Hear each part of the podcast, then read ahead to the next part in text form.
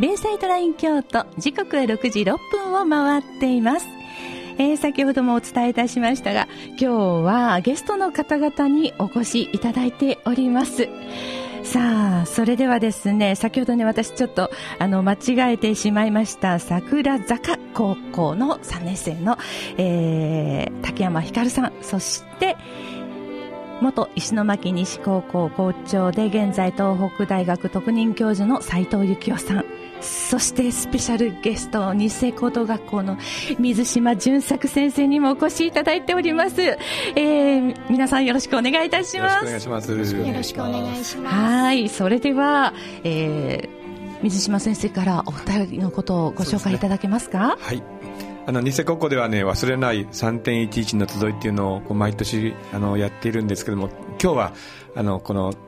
斉藤先生と竹山ひかるさんに来ていただいてですね全校生徒でお話を聞かせていただいたと、まあ、そういう流れで今日ここのラジオ局にお連れしております、本当にえあのいい時間をね過ごさせていただいたというふうに思っています。はい。ということは今日はもうすでに二世高校であの講演なりをなさったということなんですね。はい。そうですね。あの、まあ、前回3年ぐらい前に来てはい、今日もまたあのお邪魔してお話をしたんですが、感覚的に種がまかれ芽が出て学校の雰囲気が変わったなっていう感じをしましたね。うん。どんな感じに変わりましたかね？エネルギーっていうか、はい、前に向かうというか何事にもこう自分の意思で動く、はい、そういう生徒たちの姿、まあ、前にもそれはあったんですけれどもやっぱり学校の歩みが着実にこう一歩ずつ進んでるんだなっていうのを感覚的に思いましたよね。はい。挨拶がまずさ一番のその例でしょうね。うん。は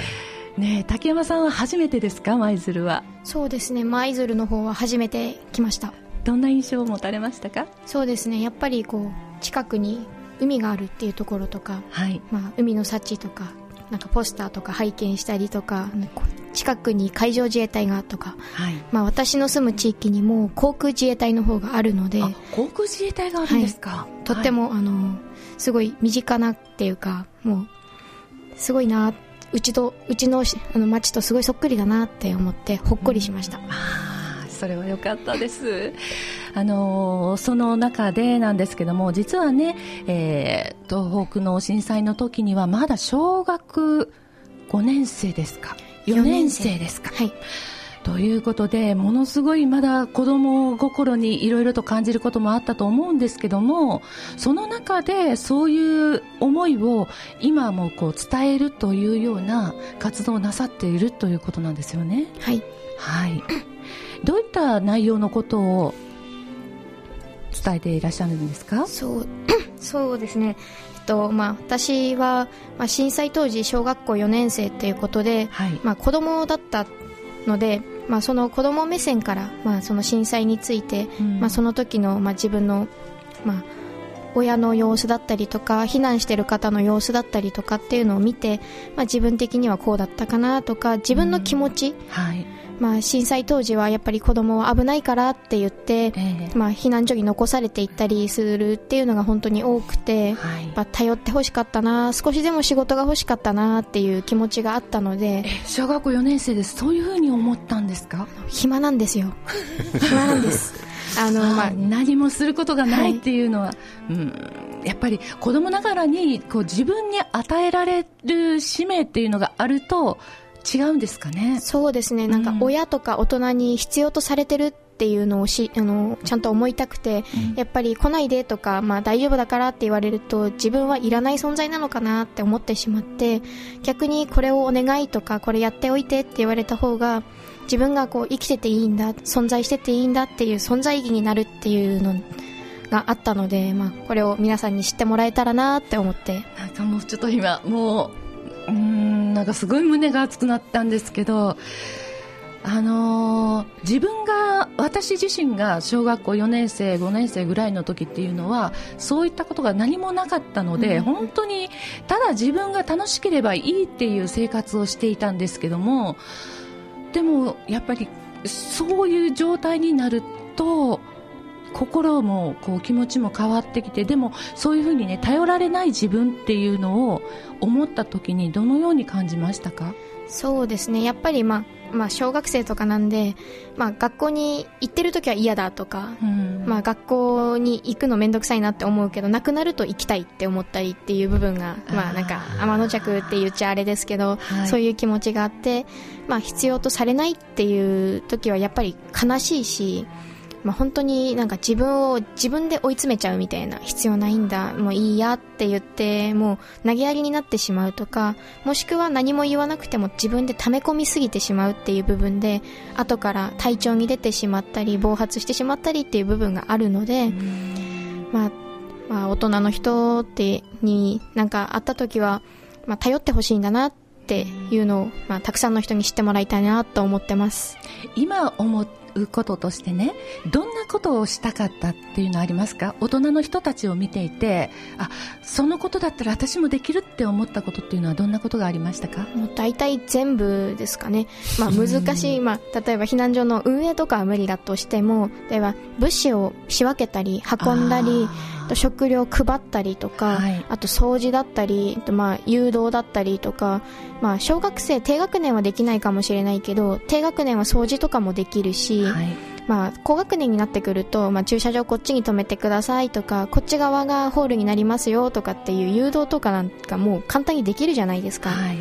だからもうやれることは全部自分たちに振ってほしかったっていうのが、まあ、本当の、まあ、心の中ですかね。はい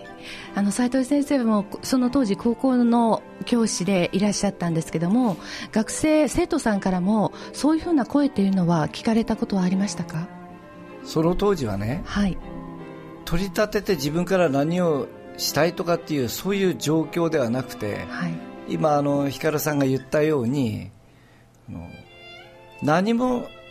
することがないっていうのは子供にとって辛いことなんですよ、はい、でここで少しお話ししておきたいのは竹山光っていう女の子は普通の子なんです、語り部をしてるから、はい、すごい子だと思思ってほしくないし、はい、僕が今日ここに来て話せるのは光さんの背景にあるもの、はい、子供たちの心の中はどうだったかっていうことを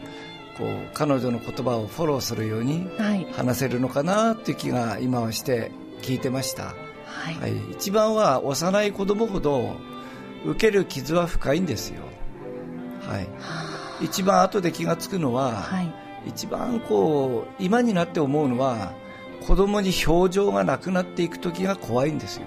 阪神・淡路大震災から心のケアとよく言われるようになりましたけれども、はい、子供の表情がなくなるっていうのはこれは子供にとってはものすごく辛いことなんですよ、はい、ところが仕事を頼まれるとニコニコニコニコしてそれだけで自分はそこにいていいんだっていう気持ちになるんですよ、はい、これは光さんだけじゃなくてみんなそうだったんですよ、はい、この子だけの思いじゃないんですよ、光さんねあのじゃあその時にその中にあっても何かしらしてほしいとかあのこれどうって言われたこともあると思うんですけども言ってもらって嬉しかったことっていうのはどういったことがありましたか？そうですね、まあ、私の場合は、まあ、家の片付けが、まあ、ちょっと土砂とあ土砂っていうか、まあまあ、津波の瓦礫とかでこうごちゃごちゃしてる時に、はい、それで、まあ、親に、まあ、人手が足りないから泥をかき集めるの手伝ってほしい。自分のできることだけでいいからやってって言われた時によっしゃって思いましたねなんかこうえっと、親側の立場とするとなんかそういう汚いっていうかねあの汚れたりとかそういうふうなことっていうのはなるべく子供にさせたくないっていうふうに感じてしまうんですけどもそうじゃないんですよね。そうですねうん。必要とされている自分を感じるっていうようなことっていうのは本当にもう究極ですよね、あんまり行きたくなかった学校も本当は行きたかったとか、久しぶりにじゃあねあの友達とかと再会した時ってどんな話をされました？いやもう普通の世間話っていうか、うん、いや久しぶりって言って今度本当遊べるとか、うん、今度あのまあ学校の給食、まあ、ちゃんとした給食が出るとは限らないのにもかかわらず給食食べたいね一緒に。また遊びたいねっていう本当の世間話をしてました、はいそういう世間話をしている時ってどんな気持ちでしたか？いやあの本当会えてよかったなって、まあ、会えなかった友達もいたのでそうですよね。亡くなって。なので、まあ、会えたことに感謝生きててよかったって本当に嬉しかったっていう気持ちでいっぱいでした。はいさあそれではですね、えー、その竹山さんからのリクエスト曲をここでお届けしたいと思います、えー、曲の方は「明日へ」ですね。はいそれではお聴きください。さてリクエスト曲2曲いただいておりましてこちらのひばり児童合唱団の「ビリーブの方がかかってしまいました大変失礼いたしました。さてこの曲にはとても思い入れがあるということなんですよね先生。そうですね。まあ生徒がどうして知ってたのかわからないんですけれど大体被災地の小学生はこの歌をほとんど歌えるんですよ。それして手話も手話もやるんですよ。えそしたら竹山さんも？はいあの小学校で手話もやってまあ何かの発表会の時とかにもみんなでやってっていうのを、もう中学生とも一緒にやったりってそれは震災前からですか？震災後からですねやっぱり。ああそれだけ大切な歌ということなんですかね。そうですね。私も家内があの手話コーラスをやるんで、はい、歌は聞くものじゃなくて見るものっていうことを教えられた深いですね、はい、で私が退任式で退場する前にちょっと待ったって声かかって、はい、全校生徒が歌ってくれたんでもうダメでしたね。涙がボロボロ出て。ね、思い出の曲です。ですよね、思い出の曲ですね、はい、それではもうしばらくお聴きください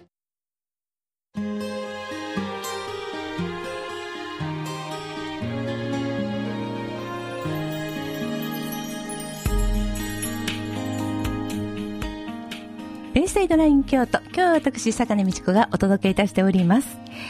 えー、今日はですね、えー、本日日生高校でさ再刊を生きる君たちにと題して講演をされてこられました斉藤幸雄先生。そして石巻市立桜丘高校3年生の竹山光さん。そして日生高校校長の水島淳作先生にお越しいただいております。さてもうね今まあ昨日も北海道で地震があって緊急地震速報が鳴ってもうなんかドキドキとしたんですけどもその当時っていうのはやっぱりものすごいあれだったんですかね？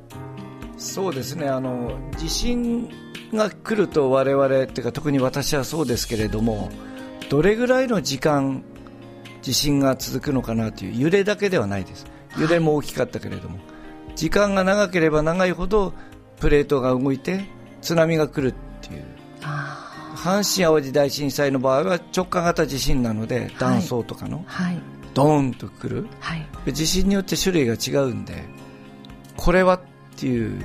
危機感を感じました。大きさだけでなくて長さですね。あそうなん恐怖でしたねやっぱり竹山さんはねあのまだ本当に小学生だったわけで何回も何回も結構大きな余震とかがあったじゃないですか。そうですね。はい。その時の気持ちってどういうふうな気持ちだったんでしょうか？うん、まあ、1回目、まあ、最初の地震の時は、まあ、学校で理科のテストをやってる時で急にこう地響きとともに突き上げられるような大きな揺れで、はい、机の下に潜ったのはいいものの机を押さえててもそのまま左右に叩きつけられるような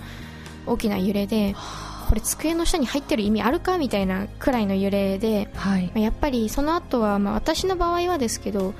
これは現実に起こっていることなのかって受け入れきれずにそのまま避難を、校庭に避難をするまあ、何人か友人にも泣いてる人はいましたけど、はい、なんか、まあ、自分でその時はやっぱり受け入れられないっていうか受け入れることができないなんか逆非現実的な感じでなんか夢でも見てるんじゃないかなっていうような気分だったっていうのは今思いますね。はいでそういった経験もそして心がこう移りゆく様も含めて語り部として皆さんに伝えていらっしゃるということですよね。はいうんひかるさんが思う一番大切なことっていうのはどういったことですかね？災害に備えて、はい。えーとまあ、災害に備えて必要なことっていうかやっぱりあの災害って言っても、まあ、今私が経験してきたのは東日本大震災っていう地震と津波でしたけど、はい、災害って言ってもいろんなのあるじゃないですか、うん、台風とか水害とか、まあ、地震以外にもたくさんあって、まあ、地震のことから、まあ、津波とかっていうことだけじゃなくて津波から私たちが得たものを話すことによって津波だけじゃなくて他の災害にも活かせることってあると思うんですよ。はい、それをまあここれから災害ってどんどんどんどん増えていくと思うのでそれを知ってもらってその時に生かしてもらえたらなって思います、うん、竹山ひかるさんは今後どういった道に進みたいですか？はい、えーと、私は、えーとまあ、大学で福祉の勉強をしてと、まあ、できれば養護教諭、まあ、ソーシャルワーカーとかあの精神保健福祉士とかっていう方の福祉関係で、まあ、できれば学校で働きたいなって考えてます。素敵ですね。本当に、あの 明日はあの地元のこの舞鶴の高校生の人たちも交えてあの座談会という形でお話をしていただく予定になっているんですけどもあのこの竹山さんそして斉藤先生も含めてたくさんの皆さんといろいろな話を座談会形式で行いたいと思っておりますのでぜひあの FM 舞鶴のこの前の市民広場の方になってますのでね。あの、一人でも多くの方、あの、申し込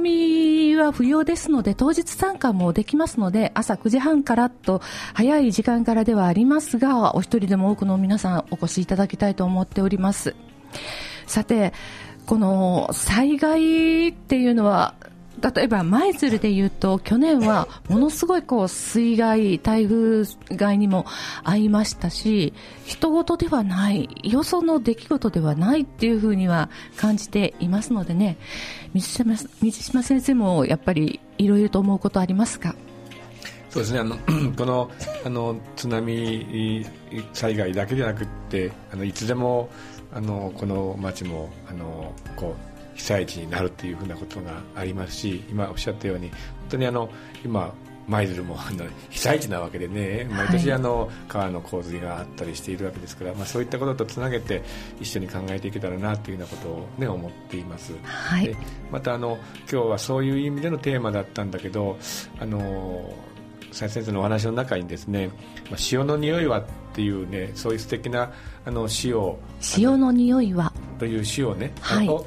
そう潮の匂いはという詩をね、あの、はい紹介していただいたんだけどみんなシーンと聞いてですねやっぱりその当時の高校生の気持ちをあの詩に読んだものだったんですけども、はい、僕もあの学校の中でやっぱり心を閉ざしていたりあるいは中学校の時から心に傷を負ったまま来ている生徒たちがまあたくさんいるわけですけども、はい、その子たちのことを思い浮かべながらあのその詩を聞いてたんですよね、はい、うん、そしたら終わった後でねそのそういった子に出会ってあの斉藤先生と竹山さんと出会ってですね、はい、どうだったっていうとあのあの詩はあの私たちの私の気持ち全部言ってくれてましたって そんなところでこうつながるっていうこともあるんだなっていうようなことを今日改めて思った次第ですね。はい。えーと、その詩は明日もちょっと披露していただけるんでしょうか？そうですね。やっぱりい。ろんな子どもたちに知ってもらいたいっていう気持ちはあります。はい。あの竹山さんあの語り部としてねあのされている中でもう常に心がけているっていうかこれを大切にして伝えているっていうことがあれば教えていただきたいと思うんですけども。はい、えーと、やっぱり震災のこととか伝えていく中で、まあ、震災の時、まあ、自分も含めですけどやっぱ心に傷を負う子がすごく多くて、まあ、自分って本当に生きてていいのかな？なんであの時あの子の代わりに、まあ、死んで死んでおけばよかったのにっていうふうに思ってしまう子も結構多くて、まあ、とずっと長い間今も悩んでる子を知っているので、まあ、そういう子たちに、まあそういうまあ、震災のことだけじゃなくて、まあ、いじめとか今結構問題が大きくなってきてるので、まあ、そういう子たちにやっぱり生きてる意味っていうか、うん、まあ、生きてることっていうのは、まあ、あの命って自分だけじゃなくて、まあ、たくさんの人に影響を与えてるんだよって例えば、まあとまあ、悩んでる子に大丈夫って声をかけただけで、まあ、その子がもしかしたらあ嬉しいなって思う気持ちになってたらすでにもうたくさんの人を助けてるし自分が生きてる意味になってるんだよっていうのをあの伝えていけたらなとかそういうのを知ってくれたらなって思います。なんかもう教えられることばっかりですね。すね。はい。あのそういう活動をしていてねその中にも嬉しかったこととか光が見えたこともあったと思うんですけどもなんかこうそういうエピソード一つ教えていただけますか？はい、やっぱりこの活動を続けててすごい嬉しかったなって思うことは、まあ、人と人とのつながりがたくさんできたことですね。こうしてあの舞鶴の方に呼んでいただけたのもこの去年の夏に、まあ、水島先生とかと、まあ、会えたことっていうのがやっぱつながりでここにいるっていうのがあるので、やっぱり人と人とのつながりっていうのが大切で、まあ、こうして呼んでいただけたりあと私の話を聞いて学校の、まあ、懲戒で話をしてくれた、で私の話の中から得たものであのち、うん、とその市の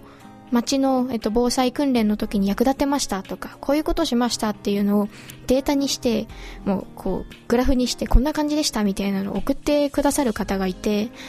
や、もうやっててよかったな、すごいなっていうことがもう多々あって、はい、まあ、自分もこう支えられてるなって思う瞬間ですね、その時が一番。はい。なんかね、じゃあ震災の時にね、こんな、こんなグッズがね、役に立ったっていうもの一つ教えてもらえますか？こんなグッズ、まあ、やっぱり、まあ、なん、まあ、なんでも嬉しいっていうか、あった方がいいものはたくさんですけど、うん、まあ、懐中電灯とか、まあ、普通に必要なものとか、まあ、こう女の子ならでは必要なものっていうのも結構あると思うんで、まあ、一番嬉しいのはやっぱ水と食料があったら嬉しいんですけど今はすごい美味しいし簡単なあのアルファ化米とかあ、はい、の水入れればできるお湯入れればできるとかあ,、れがあの震災の時にあったらよかったのにっていうくらいのあれでまあ、震災後に登場したものなので、まあまあ、いろんなところで買えますし、作るのも簡単だししかも美味しいみたいな。もういろんなところとか学校の備蓄品とか地区の備蓄品とかにあって賞味期限が切れても家で食べれるからそういうのとかもあってもいいんじゃないかなとか、はい、あったらいいものっていうと多分その辺かなって思います。あの私の知り合いもねその備蓄のものを食べる日っていうのを1年に1回作っているそうですでその毎年その日にあの全部を新しくする食料を新しくするということでこう震災というのを忘れないようにしていますっていう人もいらっしゃいますのでね。なんかそういう1年に1日そういう日を作ってもいいですよね。毎日震災のことを考えるのは逆に、うん、逆に辛いですよね、はい、だからさっきこの光さんが言ってましたけど我々大人というか私なんかができることは場を与えてあげるのが務めなのかなと、はい、この子がここまで慣れたのはやっぱり命の意味を考えて生きる意味を考えて悲しみと向き合っていってそして仲間と一緒にそれを支え合っていったっていうそういう経験がもとに語り部になれたのかなと。結局場を与えてあげればいいのかな大人は。そうですね、はい、多分語り部としてしている間も思い出したりして多分辛いこともたくさんあると思うんですけどもそれよりも伝えること皆さんに分かってもらいたいっていう気持ちとそして自分を大切にしてほしいっていう気持ちの方が強いからそれその活動が続けていけるのかなっていうふうにも思ったりしますね。そうですね。本当に。はいさあそれでは、えー、最後にお一人ずつこの放送をお聞きの皆さんにメッセージをお願いしたいと思います。それでは水島先生から、そうですね、あのこうしてあの東日本かあの東北とつながっているということの中で私たちの今の在り方ということをやっぱりあのいつも考えていたいなというふうに思っています。そういう意味であのいろんなチャンスがあるので東北に行ったり東北から来てもらったり、まあ、いろんなことをやっぱりこれからもあの一緒に続けていきましょうとそういうあのメッセージであります。はい、そして竹山さん。はいえっとまあやっぱり今ずっと生活してたりする中で多分辛いこととかもたくさんあると思うんですけどやっぱりまあその辛いことっていうのを乗り越えるとか、まあ、乗り越えるために、まあ、誰かに相談するとかっていう部分でこうまあ、たくさんの人とのつながりっていうのを大切にしてもらえたらなって思います。今ここに私がいるのも、まあ、たくさんの、まあ、人たちとのつながりなので、まあ、そういう、まあ、友達とか家族とかを大切にして、まあ、一日一日を楽しく過ごしてもらえたらなって思います、はい、そして斉藤先生。そうですね。あの防災教育というのはあくまでもあの切り口であって生きる意味とか命の重さを考えるきっかけなんですよね。ですから防災というと避難訓練じゃなくて今のいじめの問題とか不安な社会を生きてくる子どもたちが自分がここにいていいんだっていう居場所を見つけられる、その入り口を考えるのが防災教育だと思うんですよ。ですから、えー、明日もし聞きに行きたいかな行くかなと思った場合に必ずしも防災教育と結びつけないで来てもらって、もらえれば嬉しいかな。はい、日常の大切さっていうか、ね、そういうことですね。本当ですね。はい。ということで、本日ゲストお越しいただきました。元石巻西高校校長で現在、東北大学特任教授の斉藤幸雄先生、そして、えー、石巻市立桜坂高校3年生の竹山光さんそして日清高等学校校長の水島淳作さんでございましたさあそれでは、えー、先ほどちょっと間違えてしまった 曲「明日へ」という曲、えー、リクエストいただきましたのでお届けしたいと思います。本日はご出演ありがとうございました。